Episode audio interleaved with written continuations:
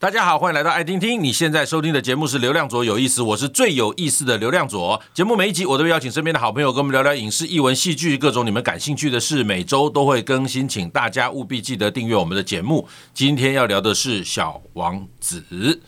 诶，这本书我想应该非常非常非常少人没听过它哈。那看过我是不知道，我没统计过到底多少人没看过它。至少我们念戏剧系的学生一定要读这本书。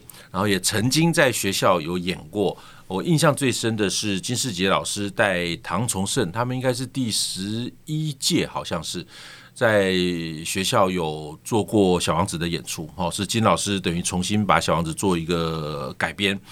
当然，这个小王子的各种类型的演出形式都有，哈。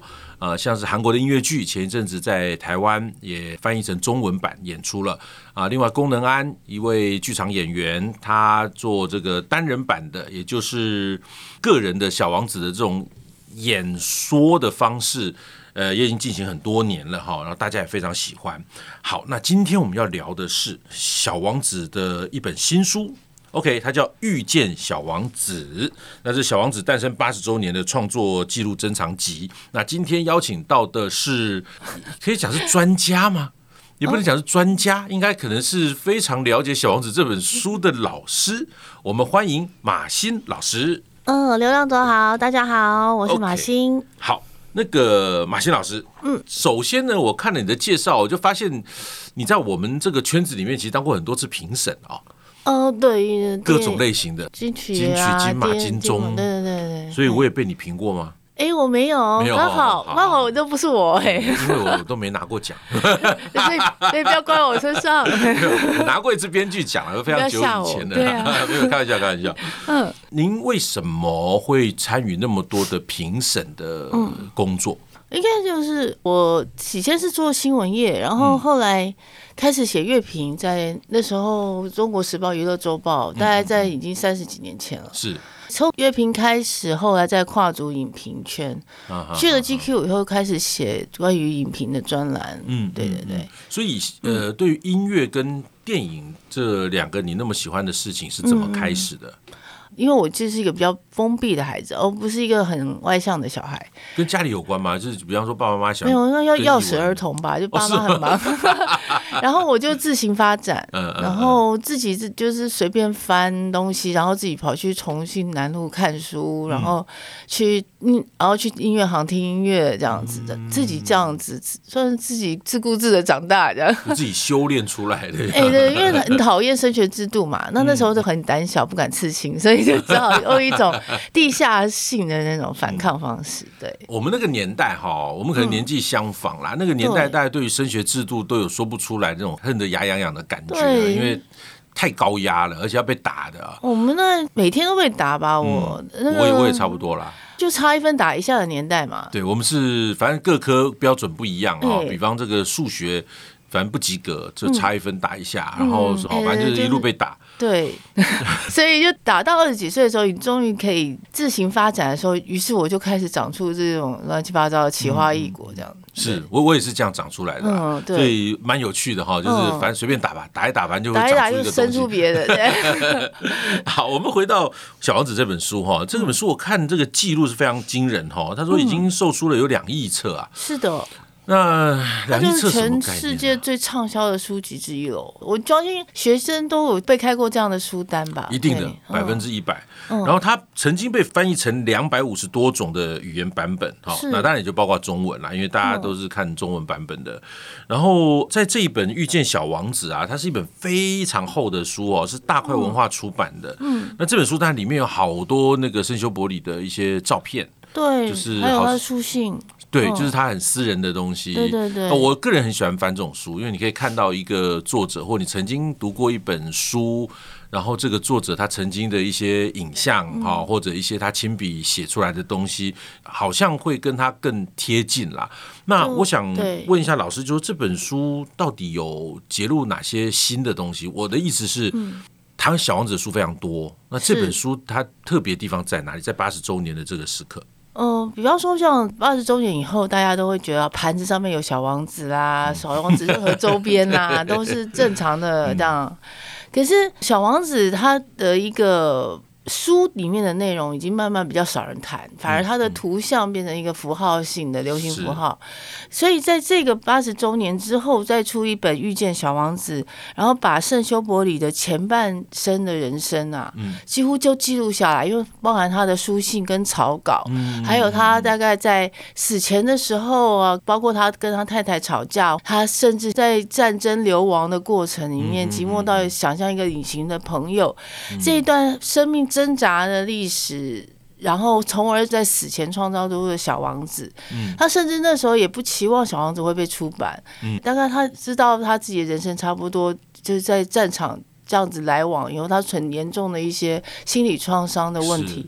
然后，所以他后来才在死前的时候把这些草稿交给亲友，然后他希望留下来一个记录，就像他的遗嘱或者留给后世的一个讯息，就是。我渴望我自己想象的，我认为的小王子，或者他自己脱身的小王子，能够有一天再回来，嗯、就是像是原著小王子里面，不是小王子不见了吗？然后他就问我们读者说：“如果你在看到小王子的时候，麻烦跟我讲一下。嗯”其实那是他对于自己年少时候的脱身。嗯，就是我那时候曾经充满了理想，我不怀疑这个世界的那个小王子是不是能够再回来。这感觉好寂寞哈，就是其实人都通常到中年，你知道吗？他的人生经历其实也不是那么顺畅。他小时候虽然很幸福，在法国的那个田园里面接受很多大自然的洗礼，可是他的弟弟很早就死了，所以他们家其实一直不停有死亡的阴影。然后到了长大以后，你知道，就是跟一般宫崎骏他们那个时代一样嘛，很喜欢飞机。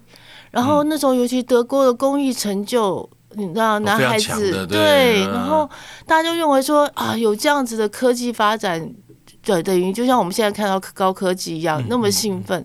就我没有想到，伴随着这个科技发展带来的是一一连串大战的毁灭性的。然后他从战争出来以后，才发现。啊，原来这个世界不是他想象的，或他其实创伤累累。然后，无论他那时候喜欢的玫瑰，借由玫瑰来表现出他的爱情，或他喜欢的直至，在那个人生中都被掏洗了一段那种，应该算是创伤吧。所以他后来死前的时候，我觉得他还有一个抱有希望的书写过程，也就是他在美国流亡的那段时间，他希望想要浪逐自己，不要再被抓回战场那段时间。时间其实他就随时随地都在写小王子，那等于是一个生命的一个自发性的求救。所以因为这本《遇见小王子》，再回去看小王子的时候，我大概非常能够明了，就是说他最后的时候，人渴望回到，就是他相信他人生中有一个独特的玫瑰，以及他曾经有狐狸这样子被驯养的过程，他相信有爱这个过程是。然后他留给后世的也大概也是这个情怀，就是，呃，即便有很多让你失望的事情，可是你自己怎么去看待这个世界，仍然可以依照小王子的一个，他充满了想象力，以及他认为肉眼看不到，心中才有真实的这个世界。嗯嗯，可以再去想一下，就就像是我们这个世界现在已经很乱了嘛。如果再读《小王子》的话，大概可以从心里面出发，就是说，我们是不是已经迷失在肉眼的世界里了？《小王子》这个书其实一直到后来，就感觉它越来越哲学性啊。对，它其实是它对它本来它就是一个童书概念的、嗯、的文字，它刻意要用童书来讲哲学。嗯，这个在整个呃圣修伯里的创作的轨迹上面，这是很直接的嘛？就我的意思说，还是它是一个无心插柳的状况。应该是说，他以前的那些书，其实基本上他的文字也充满了影像感。嗯，然后呢，可是他在死前的时候写《小王子》的时候，他刻意在这本《遇见小王子》里面，其实他就有讲，因为他相信神话跟童话的魅力。就比方说，我们看过好多世界名著，可是我们不记得记得，可是我们就记得童话。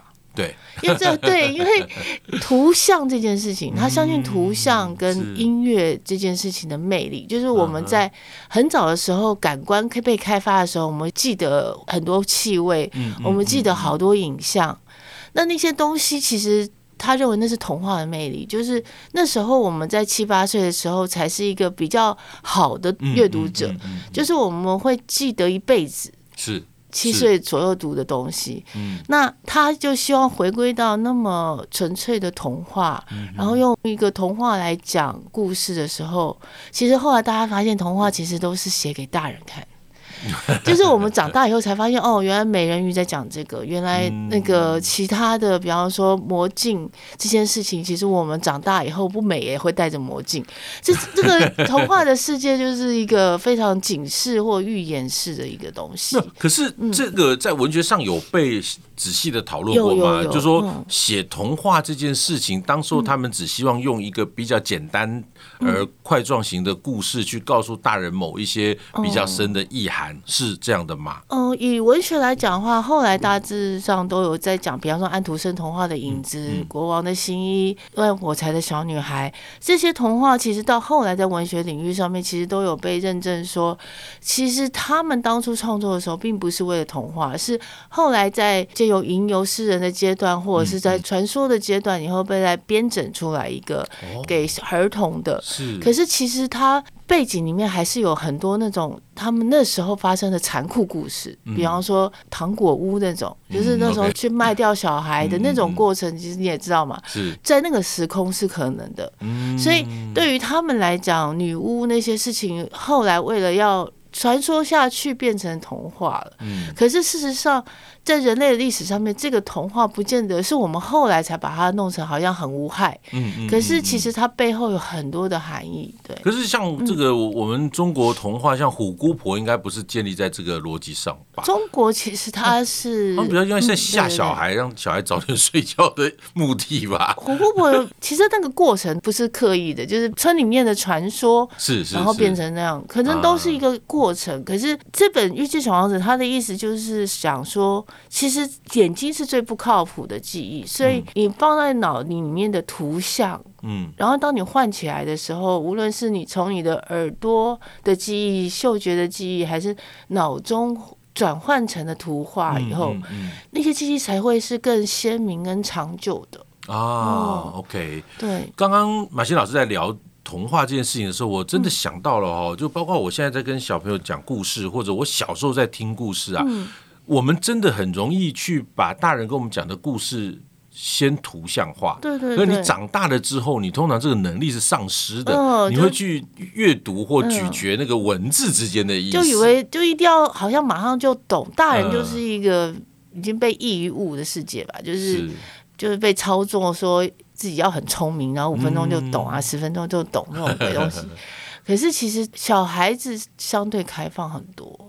反而能够吸收比较多的知识。是，那呃，圣修伯里在呃一九四四年过世的嘛，好，一个飞机失事。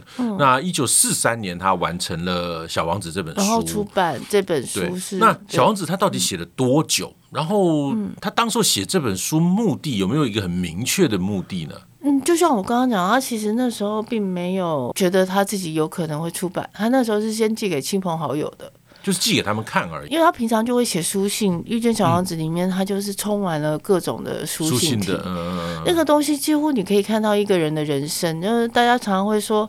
哎，小王子是不是真的就像他写的那么痴情啊，那么爱玫瑰？嗯，其实大家都有点误读，就大人误读了啦。嗯，就是其实玫瑰这件事情是你的相信，你的信念。嗯，你花多少时间去呵护这个信念？嗯嗯，无论是爱情还是什么。是。可是大人每次都喜欢把把它变成单一的、很土媚俗的讯号。我 就。很想骂大人，哎，就是，嗯，就是 那种误读的，就是开始就是误读这样的。所以他其实，呃，我觉得他没有什么目的跟动机，他反而那时候是属于自救。OK，所以他要不然他不会没事情在纽约的街头就开始写那种。哎，我觉得那个东西就有点像是我们在创作的时候，有点是自发型的，它不是一个。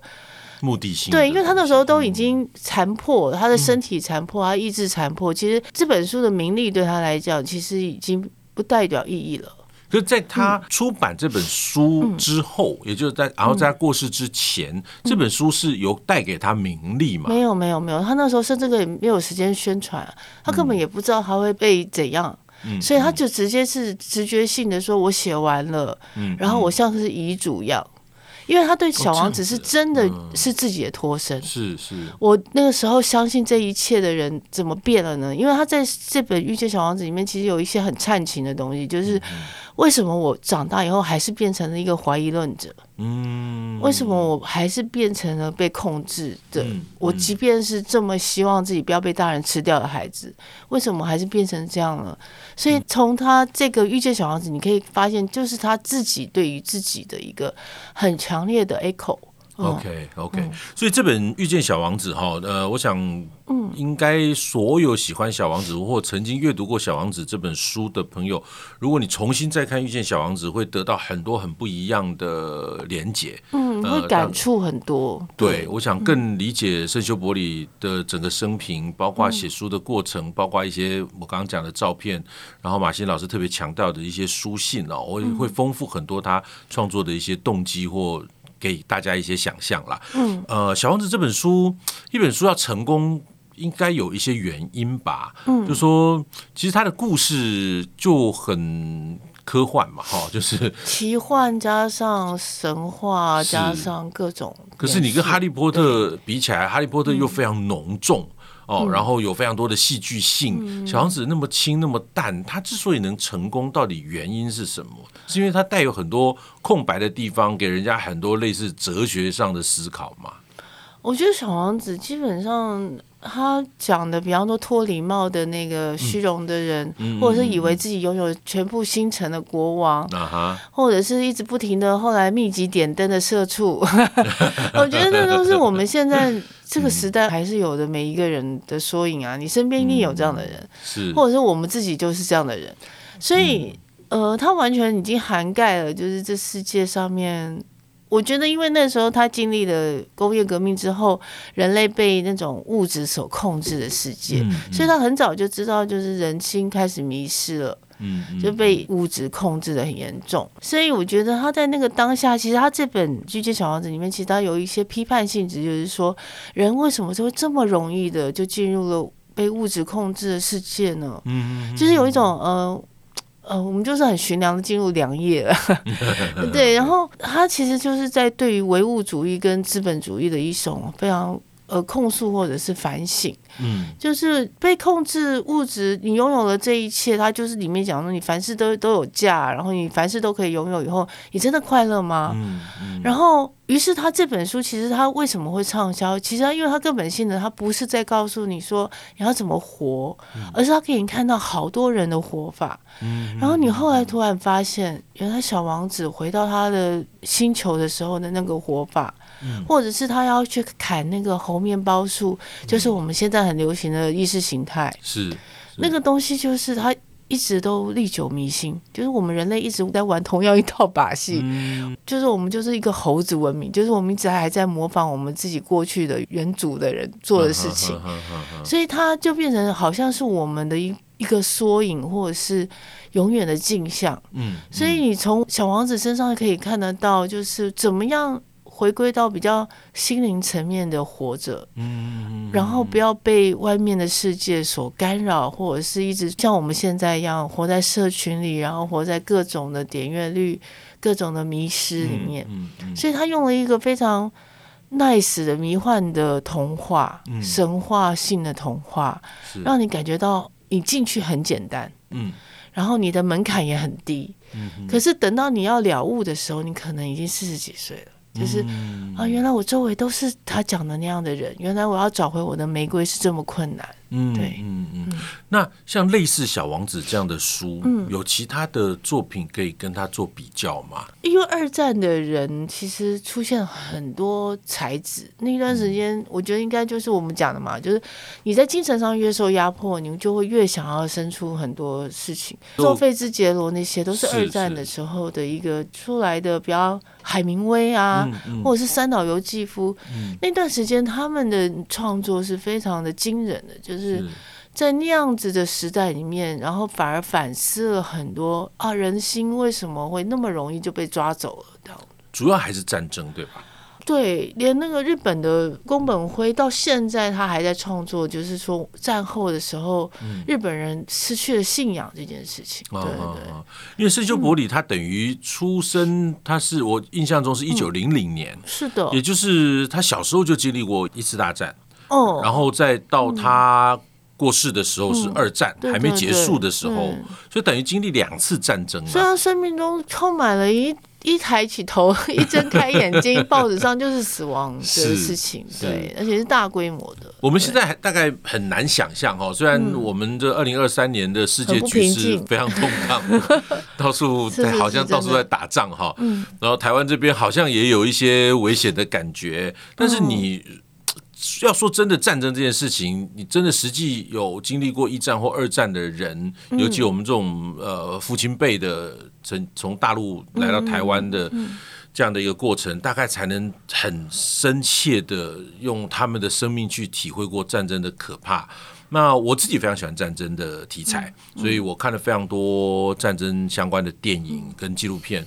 那这些战争过后遗留给人的那种精神上的创伤是极度恐怖的，那个我们没有办法，像进入一种幻境啊，意境。对对对对，那当然，这个太多的电影可以提供大家做参考哈。那近期的大家可能是中东的战争啦，那早期可能是越战啦哈，然后再早期可能是抗日的时候的战争的影片都非常非常多。那深秋伯里在经历过两次的世界大战，然后。在他过世之前产出了《小王子》，嗯，我觉得好像在这里面，就如同马欣老师讲的，应该他对于生命或世界有一些嗯非常奇特或不快乐的一些东西需要被解放出来。哦，我觉得人会自省，可能会对别人来讲他是个不快乐，可是嗯，人在那个时代里面啊。你要快乐也是因为没神经，应该是说他就是一个非常清醒的人，嗯、就是他在一个大家被变成集体无意识，像二战那个时候，等于就是一个集体无意识状态了嘛。嗯嗯那他相对清醒的人，就像菲兹杰罗、海明威这种人，他基本上你会创作，基本上你还是有一个不与道同的状况。嗯，所以那个快不快乐我们不知道，应该是说，我觉得他宁可要这样活吧，就是他觉得，如果比起集体无意识的那种形同死亡，那怎么样才叫做活着？我觉得小王子其实想起来很简单，他就在讲我们要怎么样去想我们的生命。嗯，那我们来这个世界一遭，然后我们被常常被训练成三十岁要做到什么事情，四十岁要做到什么事情，就大家常常不快乐。那生命本身到底是什么呢？嗯，我觉得小王子就是一个最基本的，就是如果你今天你的孩子只要一辈子只想读一本书，或你只要推荐给他一本书。嗯那你就交给他这本书，然后告诉他说：“哎，生命这件事情很简单哦，嗯、其实也不是很深奥，嗯、就是你要有一个去爱人的过程，嗯、跟这个世界做联系的过程。无论你是因为一个狐狸想到麦浪，或者是你曾经爱过一个人，或者你曾经跟一个长久的友谊，你一直相信他，你们不停的花时间去。”不停的靠近对彼此，这些事情的生命的价值都比你四十岁创造多少财富要有意义。就你在追求你的地位或你的安全感的同时，其实生命这件事情就是一个你去体会，去不要忘记。去讲什么有没有意义？我觉得那都是一些鬼扯淡。就我们今天作文随便敷衍老师，主题思想对一所谓的意义，只有你在当下的时候，因为可能经过哪里，然后看到那一次的艳阳特别的美，嗯、那一次才有意义。嗯、你平常跟你讲的那么大道理，意义都不是。然后小王子就回到那个当下，是就是那个 moment，嗯，我感受到了那个意义。我帮我的玫瑰浇水的时候，我感到了那个阴影。嗯嗯，那个人生。才会像是每天都有一点绽放，然后一点枯萎，再再次绽放那样子的一个过程。嗯，他讲的就是一个生命以死相生的一个一个生命的感受。是，所以我觉得这本书会这么卖的原因，就是它纯粹就是一个把感官点醒的过程。嗯，哦，好，那在《遇见小王子》里面，嗯。这个圣修伯里曾经有讲到，他说我不喜欢人们草率地阅读我写的书哦。那、嗯、我想，但每个创作者大概都是 希望大家认真看了哈。可是好像在这一句话从他的这个文字传达出来，好像更强烈的透露着你们应该要好好思考我书里面到底要写什么。那我们在看《小王子》的时候，当然家长会拿给小朋友看。那我想小朋友在阅读上面，当然会把很多东西就就像我们刚刚讲的，他图像化、画面化，那会觉得很有趣。可事实上，他中间在谈的。就如同马欣老师刚刚讲的，可能有很多更成人的，或更跟生命很深刻的议题是相关的。嗯，那我们比方面对小孩，我们应该要用什么样的态度让他阅读这本书？那如果我们是个成年人呢，我们又该用什么样的态度去阅读这本书？就是阅读这件事情，就是大家常会觉得啊，阅读好像就从书架上面，然后把一本经典拿出来，然后拍拍灰尘啊。没有，其实。经典这件事情，就是它一直不会死，就是任何人的生命都会死，也是经典不会死。嗯，呃，我觉得大家都会把阅读讲的好像太神圣了，其实根本没有那么神价化。嗯嗯，就是我记得有一个长辈曾经在我阅读史上面跟我讲过一件事情，就是说，嗯，阅读其实没有那么大的包袱，你就是念出来，你念出来以后，他对你的生命会有所回应，就是。嗯一定你的生命经验跟这本书里面有相合的地方。是，然后呢，每个人的生命经验都不一样，所以每个人读这本书的时候都会连接到不同的生命经验。比方你可能对于他在讲呃砍猴面包树每天那些东西特别有感，那你就去想从那个部分去连接。你不用说叫小孩子一定要怎么读才是正确的，你要让他。就像《遇见小王子》里面讲的一个很纯粹的事情，你所看到的事物都是因为它所显现出来的是你自己啊。嗯，我觉得那句话才是小王子最经典的事情。就是，我觉得圣修伯里的他的原意就是说，我们今天所解读的事情、所看到的事情，其实因为它体现了我们自己。嗯，我们有所感，我们才会这样看它。嗯哼，那所有的文学名著之所以它是经典。比方说《大亨小传》啊，是《老人与海》，都是因为你投射出来哦，原来那个《老人与海》里面的那个鱼的心魔，我一直都觉得钓不到那个心魔，我也有啊，就是那种东西。可是呢，只能意会不能言传，就是你可能好好的跟小孩子讲完这个故事以后，你就把故事交给他了。嗯。就是叫做作者已死，连帮忙翻译的那个人其实都应该要死掉，就是多余的，对，都是多余的，都是废话，对，包括可能我现在在讲这些都是废话，就是你你去因为你的生命历程，然后去看这本书的时候，你可能然后对那个脱礼帽，你发现哎，我隔壁那个朋友一直在脱礼帽，以为自己有五万年结束，就觉得一直脱礼帽，这个人生好痛苦，他就会开始做连接，那那就让他自己自行发展，是，然后那个东西。就会自己长出别的东西来。嗯、因为刚刚你讲到《老人与海》，我因为我爱钓鱼，所以我就想说，看一个老人，然后去寻找他的这个呃这个，说对，他就他就要征服这个这个巨兽嘛。对。然后我就在享受那个钓鱼的过程啦。嗯。那当然，到后来你阅读完这本书了，然后你年纪慢慢变大了，你知道了，开始开始有人在跟你聊这件事情的时候，你才发现。哦，它原来不是一个让你很兴奋的一本钓鱼书 哦，它其实讲了什么什么什么道理哦，老人的生命啊，怎么怎么的，开始懂了很多。所以，真的阅读这件事情，我们不应该太把它严肃化哈，它其实就是把文字。读进你的眼睛里面，然后让你的身体去消化成你可以消化的东西了。对，就是小王子变成你的小王子，而不是别人的小王子这样子。对，我看了马欣老师在写了一篇关于这个遇见小王子的文章，里面讲，他说，在这现在这个时代都已经能够到外太空去了哈，可是大家还是对于这个外太空里面这样一个。小王子哈，有有那么多的情感跟眷恋在哦，大概意思是这样子哈。我觉得一本书的经典，真的不管任何时代，它都会一直存在。就马欣老师刚刚也讲了，就是人的生命会消失，可是经典是永远不会消失的。